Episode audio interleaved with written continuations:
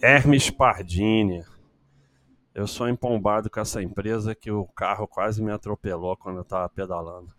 Mas ela é, vem mostrando bons resultados, a IPO há cinco anos, então a gente já tem aí.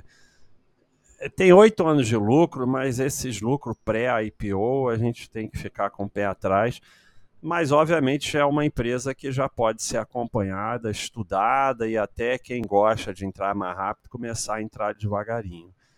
Que tem vindo só com lucro, né? É isso aí.